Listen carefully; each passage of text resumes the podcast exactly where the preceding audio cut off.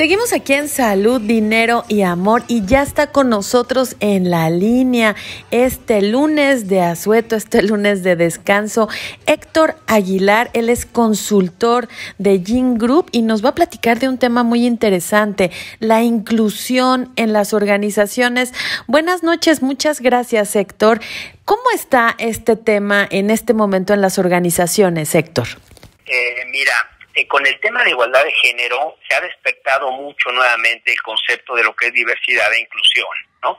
Hay empresas que ya vienen trabajándolo de muchos años atrás y hay otras que apenas con esto empiezan a hacer algunas cosas, ¿no? En un principio las organizaciones eh, tratan de buscar más diversidad, es, decir, tener mayor mezcla en género, en culturas, entonces empezaron a agregar diferentes jugadores a las organizaciones tratando de tener diversidad pero esto no funcionaba, porque si tú tenías igualdad, a lo mejor el mismo número de mujeres y de hombres, o de diferentes nacionalidades o diferentes profesiones, pero la diversidad no se daba hasta que se dieron cuenta que entonces requería que se les incluyera eh, a, estos grupos diversos, no que realmente su punto de vista se tomara también en cuenta, y es donde viene el tema de la inclusión. Es donde dice, bueno, ya tenemos un grupo diverso, ahora vamos a escuchar porque es lo que va a agregar y va a complementar a las organizaciones, ¿no? Y es de, yo te diría tal vez de unos 15, 20 años para acá cuando se viene el tema fuerte de diversidad e inclusión como tal para fortalecer a las, a las empresas y el clima organizacional. Sin embargo, desafortunadamente en los países latinoamericanos, yo he tenido oportunidad de trabajar en cinco países, de los cuales cuatro han sido en, Latinoamérica, eh, eh, la cultura es tan fuerte que esta inclusión cuesta trabajo, ¿no? Eh, es decir, tú puedes tener un grupo donde hay igualdad en cuanto al número de hombres y mujeres, pero no se consigue consolidar eh, eh, esta, esta, inclusión y es un poco por la cultura, ¿no? La cultura que ya conocemos, donde, donde se le da cierta preferencia a un género que otro por tradición. Entonces, ¿qué hemos visto en las empresas que tienen éxito? Y hay dos factores que, que, se, que, que yo he observado en los años que llevo como consultor y como ejecutivo. El primero es que hacen de este valor de diversidad e inclusión un valor como tal, lo hacen parte de la empresa, donde realmente no sea una iniciativa o no sea moda, sino que sea parte de los valores de la empresa, donde realmente quieren tener diversidad e incluir todos los tipos, todo tipo de opinión. Ese es el factor número uno que he visto. Y el segundo es el valor de respeto, porque creo que sin este no funciona nada. Si no hay respeto, entonces no va a funcionar la diversidad. Pero es, una palabra de mucho cuidado porque nosotros decimos que respetamos, pero seguimos recibiendo memes y mandando memes en donde claramente hacemos bullying o claramente aceptamos una diferencia burlándonos de un género o de otro, o de una situación. Entonces, eh, es donde tú dices, bueno, tú dices que tienes respeto en la empresa, pero permites que se circule esto, entonces esto no ayuda a fomentar esa cultura para poder tener realmente la inclusión que buscamos y que la gente se sienta tratada con igualdad. Es, es un tema cultural de muchas generaciones ya arraigado, todavía se sigue viendo en las escuelas, en las primarias, a niños de primero de primaria molestar a otros niños sin que se vea una verdadera cultura de la no discriminación y del no burla y del no bullying. ¿Cómo están las organizaciones en México respecto a otros países? ¿Todavía presentamos mucho rezago en este tema?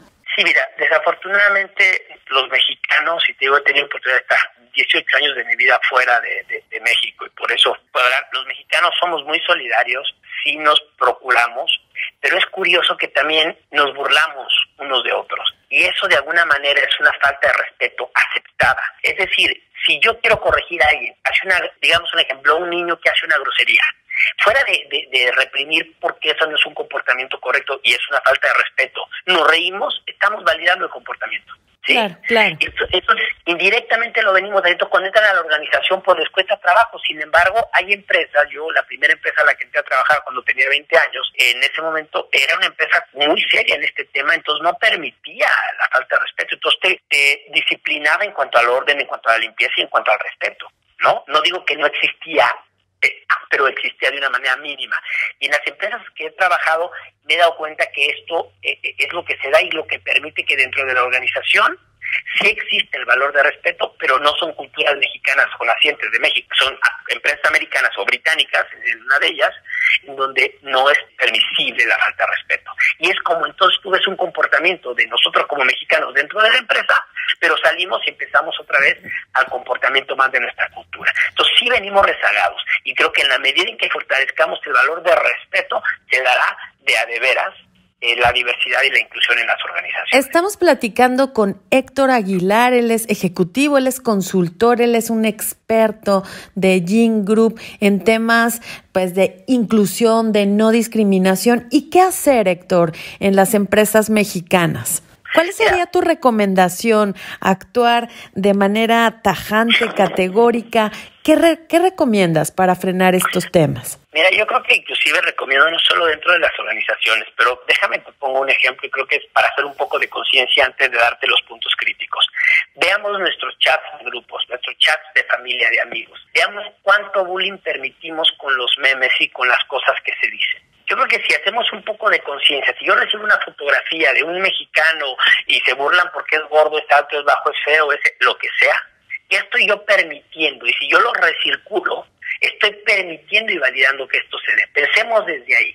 Si yo quiero que me respeten, empiezo por el respeto, pero desde ese punto. Y yo, por ejemplo, en un grupo de amigos que mandaban algunas fotografías inapropiadas, yo les dije, señores, ¿qué tal que fuera fija? Y entonces todos se dijeron conscientes, bueno, sí, no. Entonces, es lo mismo que las empresas, yo recomiendo, lo que las empresas tienen que hacer es esto, o sea, si quiero realmente tener un ambiente organizacional sano e inclusivo, tengo que poner esto como un valor, pero yo como ejecutivo, como dueño, vivirlo. Si yo no lo vivo y no creo en eso, no va a funcionar. Entonces, yo tengo que hacer conciencia en mí y en mi gente, mi reporte directo, la, la alta gerencia, de que si realmente lo queremos hacer o no. Es lo primero y ponerlo como un valor. Primero, el valor de diversidad e inclusión. Y segundo, acompáñalo con el respeto. Realmente haz que se respete, pero empieza respetando tú porque la gente aprende del ejemplo, no aprende de lo que escribas en un papel. Toda la gerencia alta es lo que tenemos que decirle, la gente va a hacer lo que vea. Y déjame dar un ejemplo rápido que es la inclusión y la diversidad. Imagínate que en un vaso tú echas leche, medio vaso de leche, y luego le echas una cucharada de chocolate.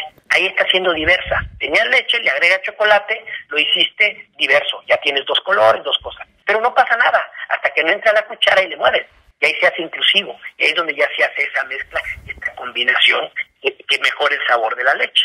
Lo mismo pasa en las organizaciones, pero tienes que querer y tienes que creer en eso.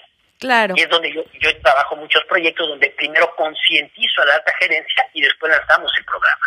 Empezar desde casa, eso es muy importante y empezar con nosotros mismos también, dejar de circular temas o fotos o cuestiones que hagan escarnio, que nos hagan burla de terceras personas. Muchas gracias, Héctor Aguilar. Él es consultor, él es asesor, él es un experto en temas de discriminación y de inclusión de Gene Group. Gracias otra vez por acompañarnos esta noche. Salud, dinero y amor. Y ojalá podamos seguir en contacto. Encantado. Muchas gracias a ustedes. Muchas gracias a ti. Quédese con nosotros aquí en Salud, Dinero y Amor. Sus amigas María Elena Vega, Claudia Villegas y una servidora Romina Román. Vamos a un corte rapidísimo y regresamos.